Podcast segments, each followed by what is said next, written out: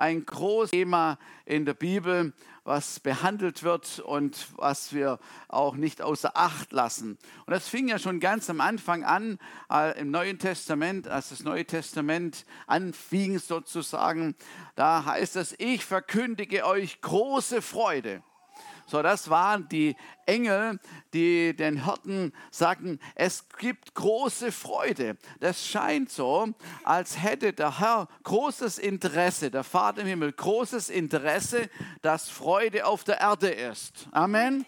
Amen. Manchmal will uns irgendjemand etwas anderes einflößen, aber das ist der Grundgedanke von Vater im Himmel, von Gott, dass Freude auf der Erde ist unter den Menschen ich verkündige euch große Freude, denn der Retter ist geboren. Jesus, der Retter ist geboren. Halleluja. Er ist geboren, er ist groß geworden, er ist gestorben, er ist auferstanden und er lebt immer noch und er ist immer noch unsere Freude. Amen.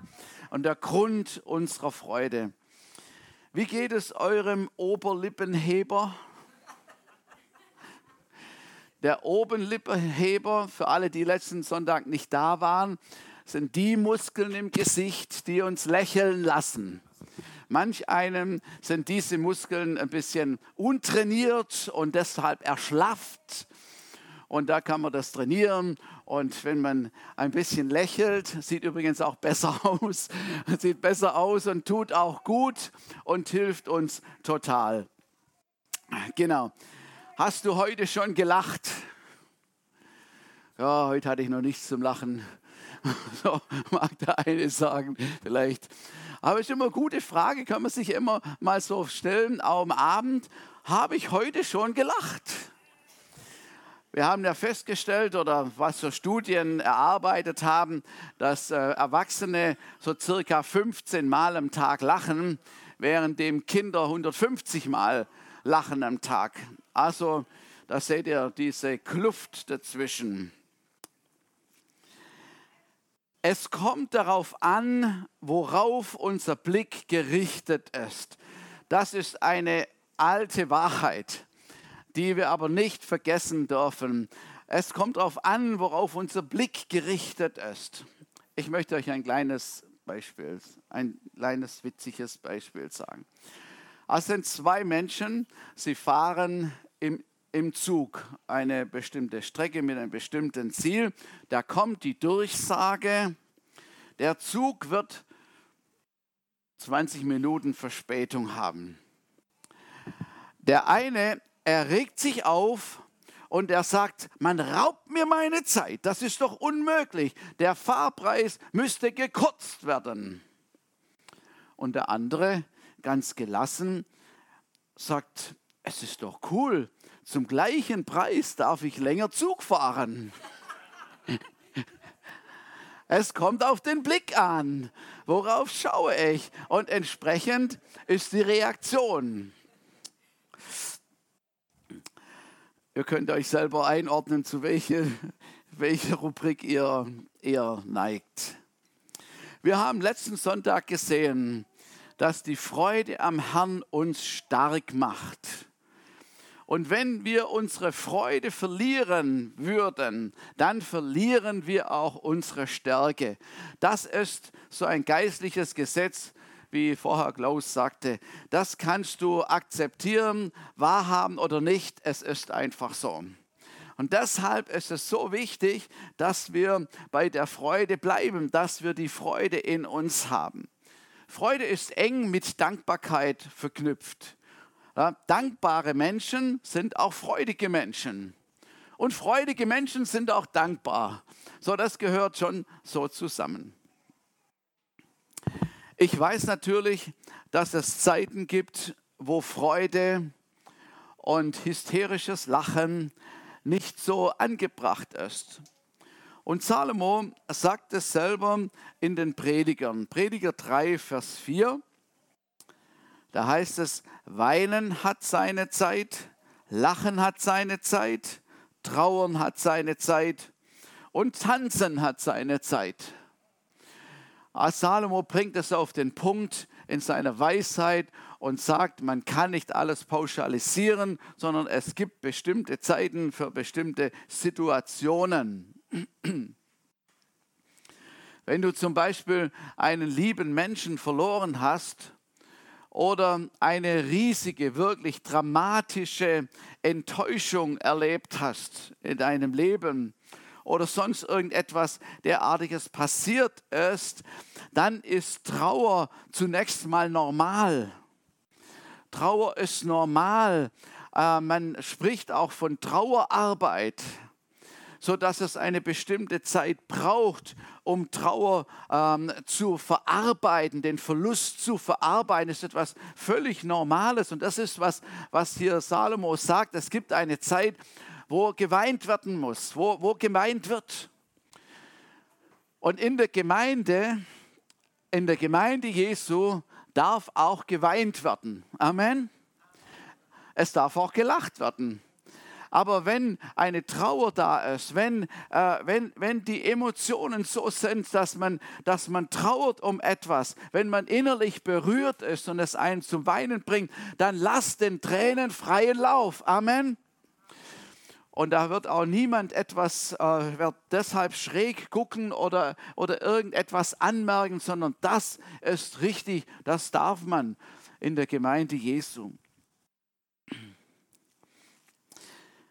So, wenn man Trauer hat, dann braucht es Trost und es braucht Heilung im Inneren. Die Bibel sagt uns als Rat für die Gläubigen, weint mit den Weinenden und lacht mit den Lachenden. Das heißt, eine gewisse Empathie ist wichtig für die Situation, in der Menschen im Moment gerade drin sind. Und dann sagt uns Jesus auch, dass der Heilige Geist unser Tröster ist. Der Tröster überhaupt, der optimal versteht, Menschen zu trösten.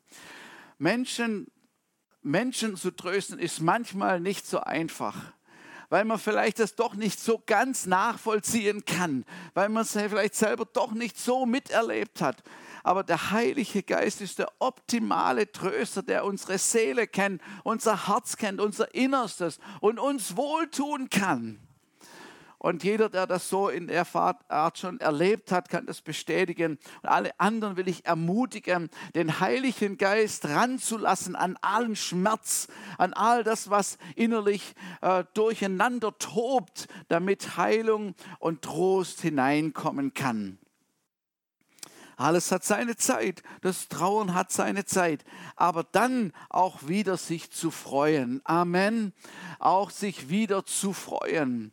Trauer soll nicht ein Endstadium sein, ein, eine, Dauer, eine Dauereinrichtung in unserem Leben, weil etwas passiert ist.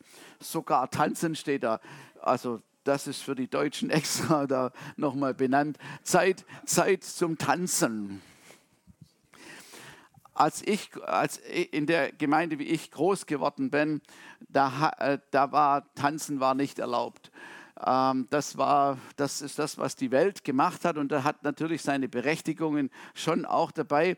Aber dann hat man natürlich auch nicht gelernt, irgendwie vor dem Herrn zu tanzen, so wie das David gemacht hat.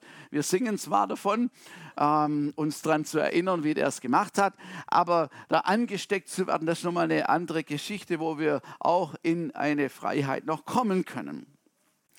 Also die Zeit der Trauer dauert nicht ewig.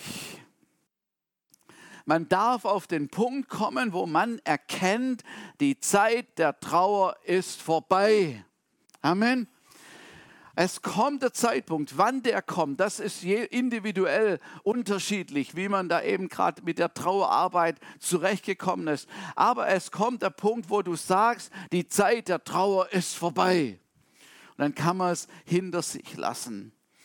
Und Jesus, er ist gekommen, um Freude zu bringen. Und das ist schon im Alten Testament durch den Propheten schon angekündigt worden. Und zwar in Jesaja 61. Jesaja 61, da sagt, da spricht der, der Prophet Jesaja, dass einer kommen wird, der folgendes machen wird. Jesaja 61. Der Geist des Herrn ist auf mir, denn der Herr hat mich gesalbt. Er hat mich gesandt, den Elenden frohe Botschaft zu bringen, zu verbinden, die gebrochenen Herzen sind, Freilassung auszurufen den Gefangenen und Öffnung des Kerkers den Gebundenen, auszurufen das Gnadenjahr des Herrn und den Tag der Rache für unseren Gott, zu trösten alle Trauernden den Trauernden Zions Frieden, ihnen Kopfschmuck statt Asche zu geben, Freudenöl statt Trauer, ein Ruhmesgewand statt eines verzagten Geistes, damit sie Therapinden der Gerechtigkeit genannt werden, eine Pflanzung des Herrn, dass er sich durch sie verherrlicht.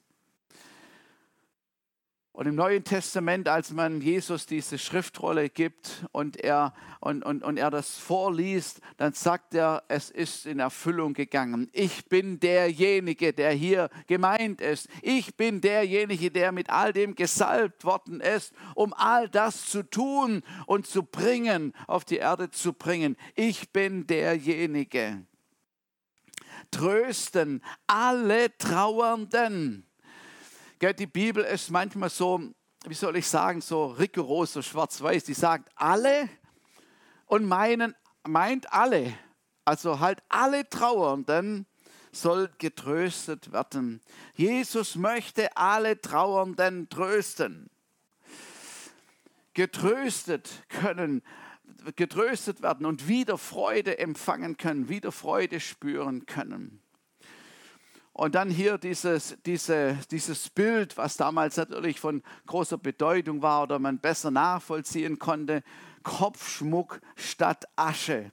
Kopfschmuck statt Asche. Asche, ich habe extra Asche mitgebracht ähm, von fossilen äh, Brennstoffen.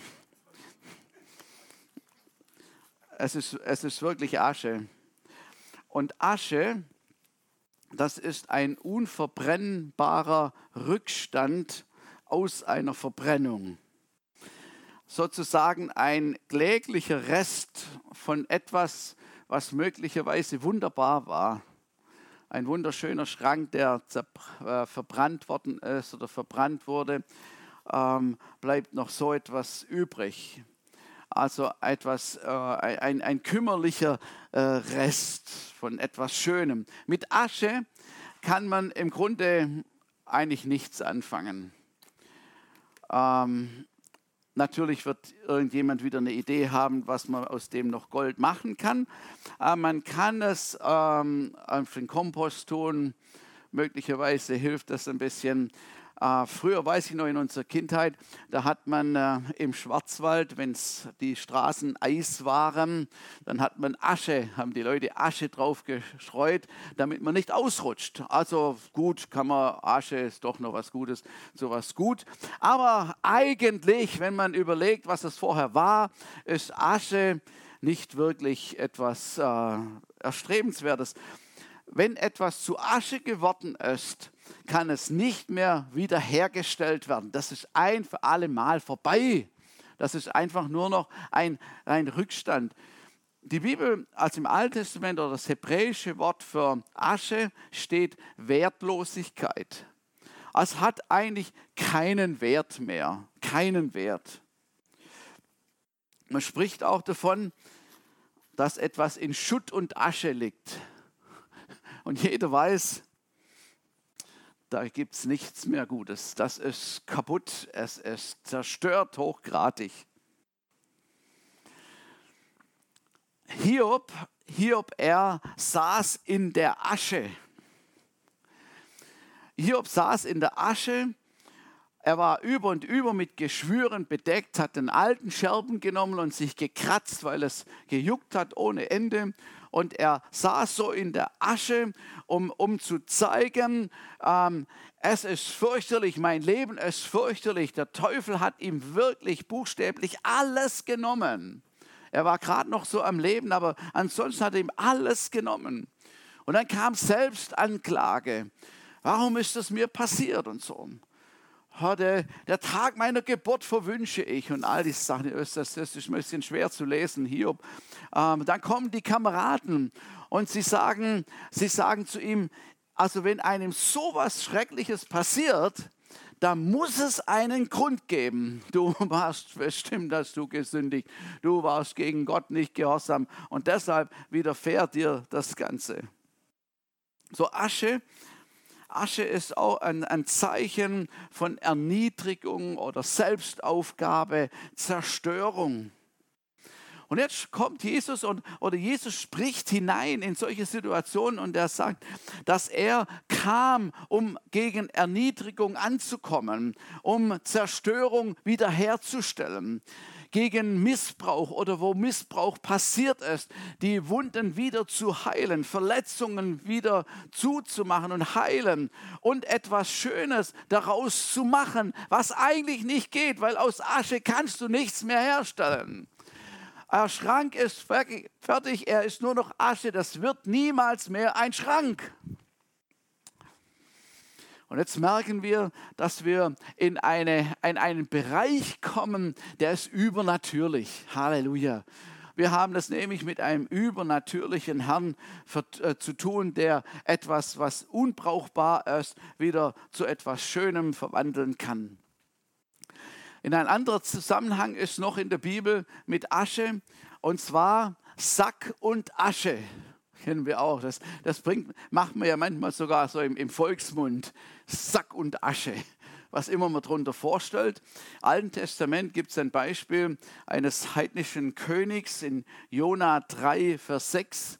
Und ihr wisst, Jona, der unmotivierte äh, äh Prediger oder Evangelist, geht dahin und er sagt einen Satz und geht wieder. Und daraufhin heißt es Jona 3, Vers 6. Und als das vor den König von Ninive kam, stand er auf von seinem Thron, legte seinen Purpur ab und hüllte sich in Sack, in den Sack und setzte sich in die Asche. Sack und Asche, also so einen, so einen groben äh, Sack umgebunden, eingetauscht gegen seinen Purpur. Er erkannte nämlich, dass er, äh, dass er Buße tun musste, dass er umkehren musste, dass er gottlos gehandelt hatte und dass es höchste Zeit ist, etwas dagegen zu tun. Und da war so ein bisschen so eine Tradition oder ein Zeichen dafür, dass Leute ihre schönen Gewänder abgelegt haben und eben so einen Sack angezogen und Asche, wieder Asche, setzte sich in die Asche. Es ist ja etwas Gutes, wenn jemand seinen Fehler erkennt und bekennt und um Vergebung bittet. Und jetzt kommt die gute Nachricht des Neuen Testamentes. Halleluja. Ähm, Jesus hat für unsere Sünden bezahlt, ein für alle Mal, für das, was wir getan haben und was wir noch tun werden, für die Menschheit, die Sünden der Menschheit äh, bezahlt. Und wenn wir jetzt Buße tun, erkennen, dass wir etwas Falsches getan haben und um Vergebung bitten, dann brauchen wir keine Asche mehr. Amen. Oh, Halleluja, was wäre das für eine Sauerei überall. Eigentlich müsste ja fast immer Asche auf unserem Kopf sein, weil wir so viel Vergebung brauchen, müssen ständig irgendwie da etwas zu tun, äh, mit, mit zu tun haben. Wenn, wenn wir bitten, Jesus, vergib mir meine Schuld, ist sie augenblicklich weg.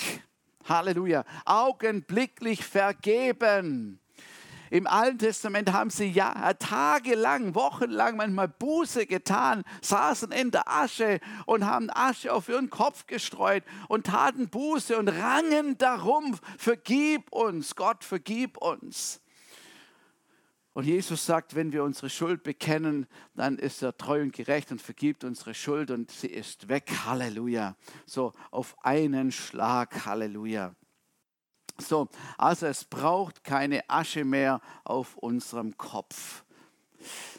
Der Verkläger hat kein Recht mehr. Der kommt ja manchmal, wenn wir um Vergebung gebeten haben, und dann kommt er wieder und sagt, ja, was bist du für einer, was hast du alles getan und so weiter. Und wir brauchen ihm nicht zuzuhören, weil vergeben worden ist. Auf unserem Kopf gehört keinen, keine Asche, sondern einen anderen, einen Kopfschmuck. Wir singen doch auch so ein Lied, da heißt es immer, raus aus der Asche. Ich weiß nicht, ob sich irgendjemand da schon mal Gedanken gemacht hat, was das bedeuten soll. Raus aus der Asche. Das ist genau der Punkt. Raus aus der Asche. Jesaja 66, 10. Freuen, ja, freuen will ich mich in dem Herrn. Jubeln soll meine Seele in meinem Gott. Denn er hat mich begleitet mit Kleidern des Heils, den Mantel der Gerechtigkeit mir umgetan, wie der Bräutigam sich nach der Priesterart mit dem Kopfschmuck und wie die Braut sich mit ihrem Geschmeide schmückt. Kopfschmuck. Kopfschmuck. Das ist mein bekannter Hut das ist nicht wirklich ein Kopfschmuck, sondern dieser, dieser Hut hat einen bestimmten Zweck. Weil wir, mir, mir ständig wichtige Haupthaare wegbrechen, dann brauche ich einen Schutz auf meinem kahlen Kopf. Und dieser Hut hilft gegen Sonne. Dann habe ich noch einen anderen gegen Regen. Und das ist fantastisch. Das äh, ist wunderbar. So ein Hut ist etwas Wunderbares. Aber es ist jetzt nicht wirklich ein Kopfschmuck. Amen. Es ist nicht wirklich ein Kopfschmuck. Ähm, es ist ein praktisches Teil. Kopfschmuck ist vielleicht eher sowas. Also ich habe noch, noch verzweifelt gesucht nach ähm, Ihr müsst mal im Internet gucken, es gibt so e-, elegante Kopfschmücke, Schmucke für Frauen. Das, also, das ist schon so elegant, dass man sich kaum traut, so rumzulaufen. Aber als Kopfschmuck ist einfach irgendwie, wo man sagen kann, das ist was Schönes oder so. Also das stellt auch was dar mit Schleifchen und vielleicht ist noch eine Adlerfeder drin oder, oder, oder vom V noch ein paar Federn drin. Irgendwie was Schönes, Auffälliges, äh, Tolles einfach so. Ähm, genau, Schmuck. Und Schmuck ist immer, ist immer eine Aufwertung des Hauptes zum Beispiel, der Person, eine Aufwertung von dem. Und ähm, es ist ein Ausdruck von Schönheit. Und bei der Braut, da gibt es ja noch extra Schmuck und wie es auch hier heißt, und mit Geschmeide drin und wo wertvoll ist, mit Perlen vielleicht so noch, alles so, wo man sagt, ja, wow, da hat sich jemand Mühe gegeben, dass er will etwas, das ist etwas Schönes, das stellt etwas dar, das ist wunderbar. Und bei den Männern oder bei dem Bräutigam, da heißt eigentlich Turban, ein Turban. Also Turban statt Asche. Vielleicht würde man sagen, ein Zylinder. Mit einem Zylinder läuft man ja eigentlich jetzt auch nicht so äh, zur Arbeit, sondern das, also ein Zylinder ist für bestimmte Sachen, so ein, ein Kopfschmuck, ein, ein, ein, ähm, ja, ein Turban um einfach de, den Gegensatz darzustellen. Und Jesus, Jesus verheißt hier, dass er diesen krassen, diesen krassen Tausch vornehmen will. Also statt Asche Kopfschmuck. Statt Asche Kopfschmuck. Klingt irgendwie gut, oder? Also ich, ich finde es total cool. Andersrum wäre ja viel schlimmer, ne? dann hätten wir den Kopfschmuck angezündet und dann gibt es nur noch Asche. So, aber Jesus, er macht das andersherum. Und er will zeigen, schon von Anfang an, dass wir, dass, dass wir neue Menschen geworden sind, dass er etwas Neues geschaffen hat in uns. Etwas, was nicht möglich ist. Aus Asche kannst du halt nichts machen außer der Herr. Er kann aus, aus, aus dem todesten Teil kann er wiederherstellen und etwas machen. So, das Alte ist vergangen. Er hat etwas Neues aus uns gemacht. Und es war sogar gut, dass das Alte verbrannt ist, dass das alte, alte Mensch gestorben ist und weg ist und dass der Herr was Neues machen konnte.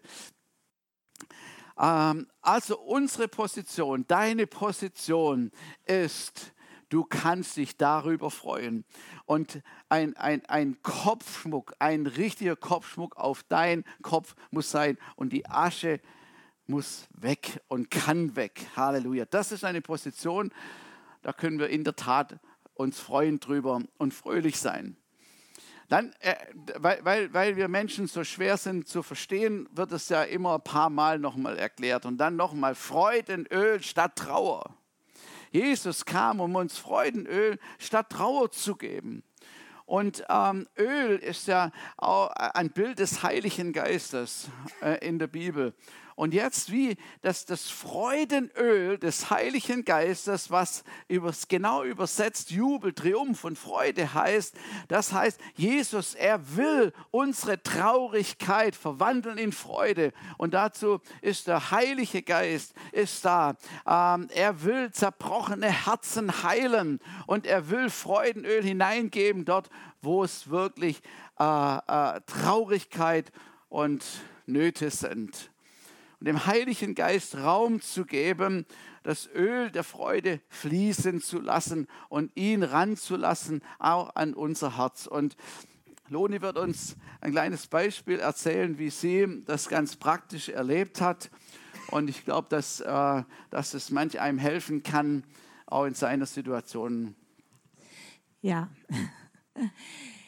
Mein Beispiel ist nur ein kleines Beispiel, weil wenn ich an eure, an die ukrainischen Leute denke, dann ist das eigentlich wirklich nur was ganz Kleines, weil ihr habt ganz andere Erlebnisse. Ich glaube, ihr könntet hierher kommen und andere Erlebnisse erzählen von Asche und von ja, Wiederherstellung. Aber trotzdem erzähle ich jetzt mein kleines Beispiel. Und zwar äh, war das so, also weil, nee, ich fange so an. Also wir sind ja hier hochgekommen vor 14 Jahren mit unserer jüngsten Tochter, damals 16-Jährigen. Und die Ilonka heißt sie, hat hier alles mitgekriegt. Und wir waren zu dritt als Familie und wir sind zusammengewachsen, sehr zusammengewachsen. Und später hat Ilonka geheiratet. Sie sind dann in die Oase gegangen. Das wissen ja manche von euch. Und wir haben immer mehr losgelassen, auch unsere Tochter. Wir haben einen tollen Schwiegersohn bekommen, den Aaron, inzwischen drei Enkelkinder. Und Gott hat alles gut gemacht. Aber irgendwann, und Sie haben das schon länger gesagt, ja, Sie werden vielleicht mal wegziehen. Das war so ein leichtes Anklopfen. Aber dann war das immer mehr so, ja, sie werden wegziehen. Und ich habe schon früher zum Günther gesagt, wenn wir mal keine Kinder mehr hier haben werden, oh, das wird schwer, wie das dann wird und so. Weil ich bin einfach so ein bisschen Vollblutmama. Ja, man liebt die Kinder, die anderen sind ja in der Schweiz und in Süddeutschland und man sieht sich auch selten. Also, und dann haben wir uns so gefreut an unseren Enkeln, an den Enkeljungs, die konnte man sich sehen, manchmal besuchen. Ja, ihr wisst es ja. Und dann, als die definitive Nachricht kam, jetzt werden sie wegziehen, da waren noch ein paar Monate, ich sag euch, das hat mich einfach wie so ein, ich weiß nicht, ein Pfeil getroffen. Ich wusste es zwar schon lange, das wird wohl mal kommen, aber wenn es dann Wahrheit wird, das ist so in mein Herz gegangen und das war nicht so, dass ich mich nicht mehr freuen konnte, wirklich nicht. Aber wenn ich dran gedacht habe, wenn ich nachts im Bett gelegen bin und da dran gedacht habe, dann kam ein Schmerz in mich. Ich musste einfach heulen. Ich musste einfach weinen. Ich, nicht, dass ich mir es nicht vorstellen konnte, aber das war wie ein Trennungsschmerz. Ich weiß nicht, ob ihr euch das vorstellen könnt. Das war einfach das Bewusstsein, sie werden jetzt bald weg sein, zwar nicht so weit, aber da wird man nicht so oft hinfahren. Das ist zwar vielleicht lächerlich für euch. Rostock ist nicht weit und viele haben ihre Kinder alle irgendwo, das weiß ich. Aber trotzdem, ich sage es einfach, wie es für mich war. Immer wenn ich dran gedacht habe, ging das so tief rein. Das hat mein Herz so, wie wenn man mir irgendwie was, wie wenn was von meinem Herz abgeschnitten wird. So kann ich es vielleicht formulieren. Und ich habe das Gott gebracht. Ich wollte nicht im Selbstmitleid ausharren. Ich habe das Gott gebracht und trotzdem war der Schmerz da. Und dann waren wir ja bei der Zeltstadt, um das nicht so ausführlich zu machen. Wir waren bei der Zeltstadt und da wurde immer Gebet angeboten abends. Da war eine ganze Reihe von Leuten. Wenn das jemand von euch anhört, die da mitgebetet haben. Das war richtig stark. Seelsorger und so. Und dann habe ich gedacht, Loni, nach dem Gottesdienst, jetzt gehst du da hin und lässt mit dir beten. Und da waren so älteres Paar, denke ich mal, Mann und Frau, da habe ich gedacht, da gehe ich hin. Nicht da, wo sie Schlange stehen und alle vom Redner beten lassen wollen, sondern da gehe ich jetzt hin. Dann bin ich hingegangen, habe das so kurz gesagt, ich spüre so einen Schmerz, weil unsere Kinder jetzt wegziehen und die Enkelkinder gar nicht viel gesagt. Und dann haben die mit mir gebetet, dieses Paar. Ich habe nicht gleich so viel gespürt, es war einfach gut, es war gut, Gebet zu empfangen. Und stellt euch vor, ich habe das echt erlebt. Ab da war dieser Schmerz weg. Das war wie wenn Gott mein Herz, ich kann nicht sagen, also wie ganz macht. Mein Herz heilt. Und einmal habe ich noch einen kleinen Anlauf gespürt, habe ich gedacht, wenn ich jetzt dem nachgehe, dem Schmerz oder dem, nicht Schmerz war es nicht, dem Gedanken, sagen wir mal so, dann könnte ich wieder da rückfällig werden. Aber das war nicht mehr so. Das war nicht mehr. Ich habe gespürt, Gott heilt mein Herz. Und das will ich euch nur sagen. Ich weiß, manche haben viel größere Sachen und alles, aber Gott heilt Herzen. Und seine Liebe und seine Kraft ist so stark, dass sie uns auch von Trennungsschmerzen heilen kann. Dann war der Umzug, alles. Also jedes Mal, ich konnte Tschüss sagen. Ich habe mich gefreut, sie zu sehen, konnte Tschüss sagen. Und ganz gesund eigentlich. Und ich bin Gott sehr, sehr dankbar. Und ich weiß, wenn es euch so geht, lasst mit euch beten. Sprecht es auch mal aus. Nicht nur nachts im Bett weinen, das darf man. Aber sprecht es mal vor einer Freundin oder vor einem Seelsorger aus und lasst mit euch beten. Wenn wir uns eins machen im Gebet, Gott heilt Wunden. Gott heilt Wunden, auch Trennungswunden, die die ukrainischen jetzt teilweise ihre Männer in der Ukraine sind. Das kann man ja gar nicht nachvollziehen, dieses Ausmaß. Aber kommt zu Jesus. Jesus heilt Wunden. Amen. Amen. Halleluja. So gut, dass wir, dass wir erleben können, was Wort Gottes sagt und dass es praktisch ist und für alltagstauglich einfach. Halleluja. Jesus, er hat so viel für uns getan und er ist so gut zu uns. Und die Bibel sagt, freut euch in dem Herrn. Äh, freut euch in dem Herrn und wir können antworten, ich will mich freuen in dem Herrn. So, das ist unsere, Entscheidungs, äh, unsere Entscheidung. Jesus sagte im Johannes 16, 24, bittet und ihr werdet empfangen. Warum? Damit eure Freude vollkommen sei. Das heißt, dem Herrn ist es ein Anliegen, dass wir eine vollkommene Freude haben, dass die Freude in uns vorhanden ist. Jesus möchte uns eine Freude machen. Halleluja. Er ist ja nicht wunderbar. Er will uns eine Freude machen. Er kümmert sich um unsere Anliegen, wenn wir ihn darum bitten. Das ist so stark. Und all diese starken Verheißungen, die ich jetzt auch heute Morgen gesagt habe und letzten Sonntag gesagt habe, da gibt es einen Widersacher, der Teufel. Er ist ein Dieb von Anfang an, heißt es im Wort Gottes. Und er will uns das rauben. Er will nicht, dass es in unser Herz irgendwie reinkommt und Frucht bringt, sondern er will es schon auf dem Transportweg will es am besten schon klauen, damit es überhaupt nicht in unser Herz hineinfallen kann. Das Wort Gottes ne, keine gute Frucht bringen kann. Und, ähm, und das hängt damit zusammen, dass er unseren Blick versucht, gleich wieder auf irgendetwas zu richten, was noch nicht so ist, was negativ ist. Schauen auf das, was noch nicht gut ist. Und ich glaube, dass viele Menschen äh, davon betroffen sind. Mir geht es genauso. Und das ist eine Gefahr. Äh, Menschen, auch Menschen können uns unsere Freude rauben. Stimmt das?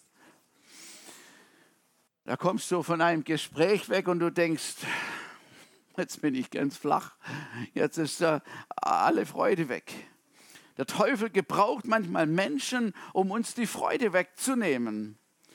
Da kommst du in einen Gottesdienst oder in eine Veranstaltung und du bist gesegnet. Der Herr konnte dich irgendwie berühren und, und du bist mit neuer Zuversicht und, und du gehst äh, raus oder heim oder wo immer hin und du, und du bist ganz fröhlich und du erzählst das jemand und sagst, oh, das hat mich heute so ermutigt, das war so, es hat so zu meinem Herzen gesprochen.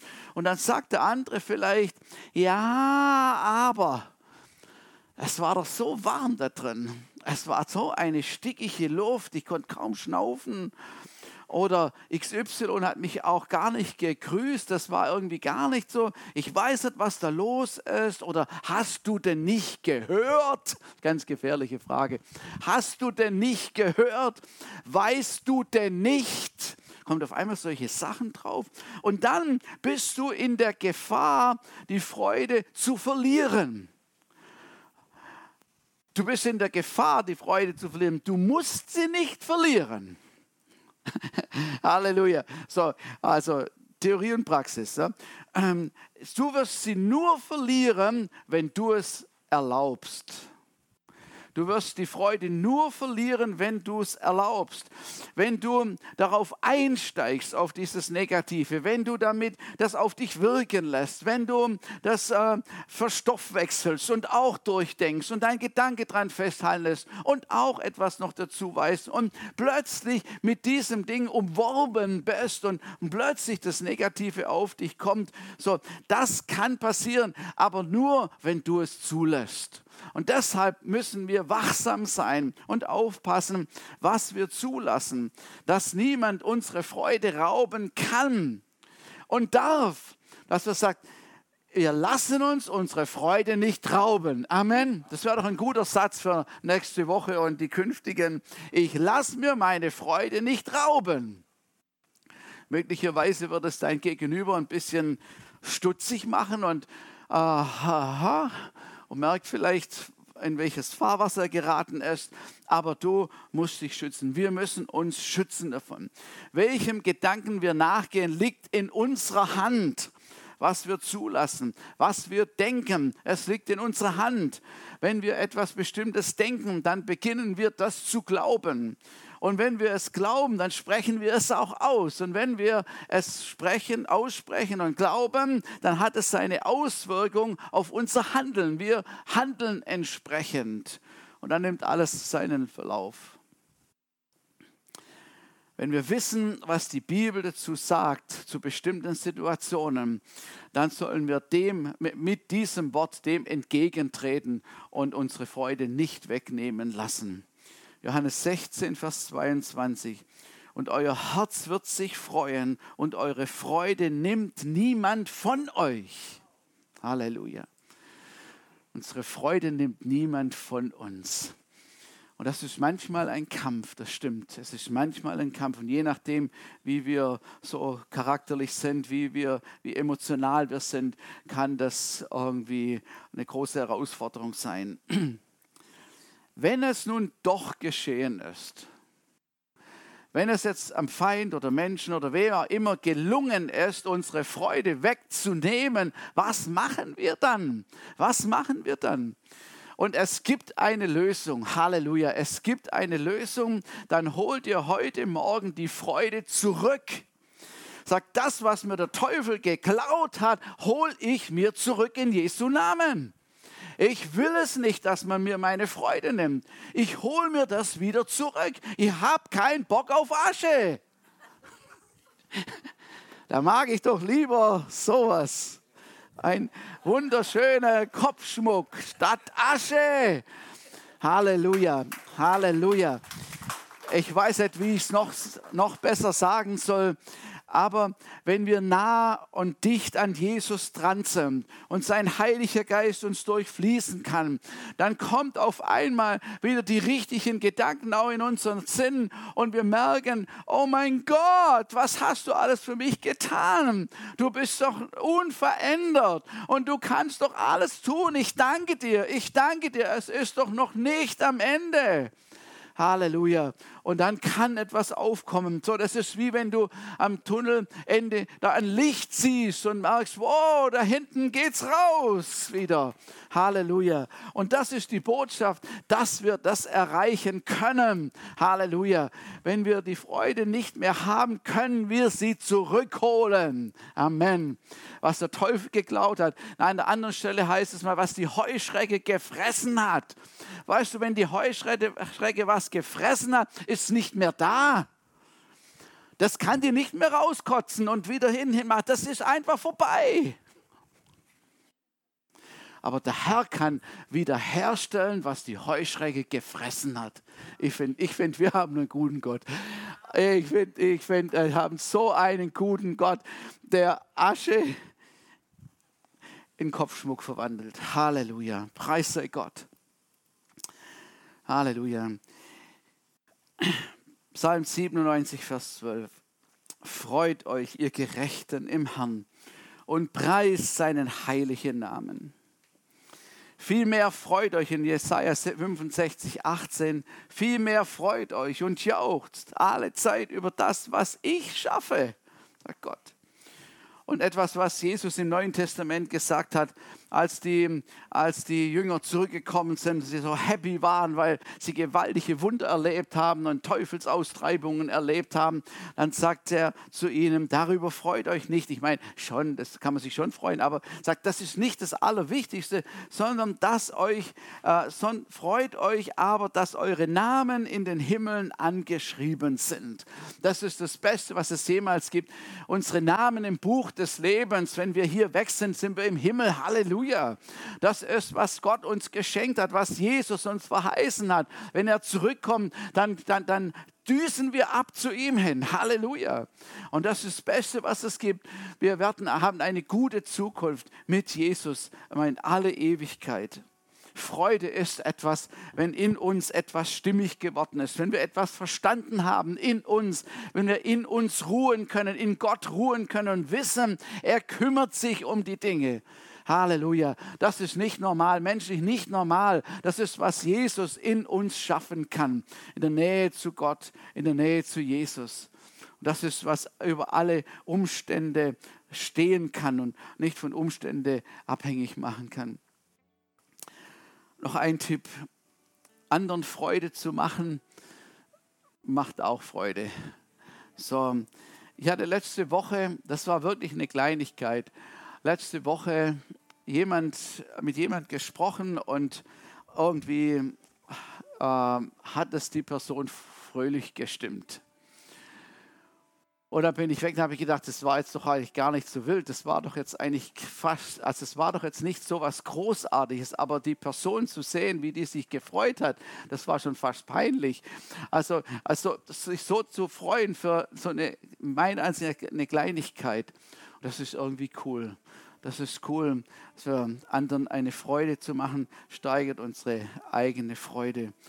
Und wie wir Freude zum Ausdruck bringen, ihr Lieben, ich glaube, dass ich glaube, dass wir in unserer Zeit, wenn, wenn uns der Herr neu berührt, durch seinen Heiligen Geist neu berührt und uns ein bisschen durchkitzelt, wenn er ein bisschen wir wieder spüren und merken, dass wir Freude haben dürfen in ihm, dass wir einen Unterschied machen in dieser Zeit, dass wir einen Unterschied machen können in dieser Zeit, wo alles schwierig ist und wo alles notvoll ist und äh, äh, depressiv ähm, ist, wo, wo Schwere da ist dass das Volk Gottes einen Unterschied machen kann. Und zwar durch die Kraft von Gott, nicht aus unserer eigenen Kraft. Wir kriegen das nicht hin. Wir sind genauso anfällig. Aber durch das, dass er in uns die Quelle ist und in uns etwas Starkes machen kann, das ist so großartig. Und ich habe so gebetet darum. Mir wünsche mir, dass der Heilige Geist uns alle mit diesem Geist der Freude neu beseelen kann, neu erquicken kann und stärken kann.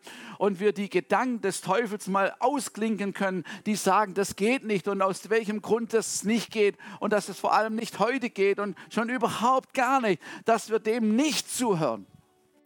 Dass wir sagen können, Heiliger Geist, du Geist der Freude, komm wieder neu über mich. Ich brauche das so. Halleluja. Halleluja. Es gibt natürlich, es gibt von Natur aus fröhliche Menschen. Ähm, die haben es vielleicht jetzt noch leichter. Aber es gibt auch von Natur aus Menschen, da ist erst alles mal ein Problem. So, da braucht es vielleicht ein bisschen, bis es durchsickert. Und wir sagen, ja, Heiliger Geist, komm, füll mich neu mit diesem Freudenöl. Freudenöl statt Trauer. Freudenöl statt Trauer. Es ist so gewaltig. Psalm 100. Wie können wir es aus, zum Ausdruck bringen? Ein Psalm, der beim Dankopfer vorgetragen wird. Jubelt dem Herrn zu, alle Länder der Erde. Dient dem Herrn mit Freuden. Dient dem Herrn mit Freuden. Halleluja. Dient dem Herrn mit Freuden. Kommt vor ihn mit Jubel.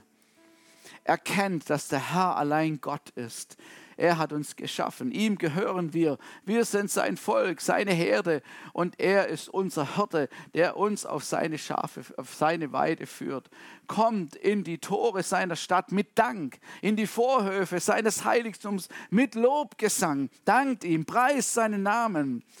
Denn reich an Güte ist der Herr, ewig wert seine Gnade und seine Treue gilt auch allen künftigen Generationen. Halleluja. Ich weiß, nicht, kann der Psalmist es noch besser sagen. Der David kann es noch besser sagen. Halleluja. Danke, Jesus. Danke, Jesus. Danke, Jesus.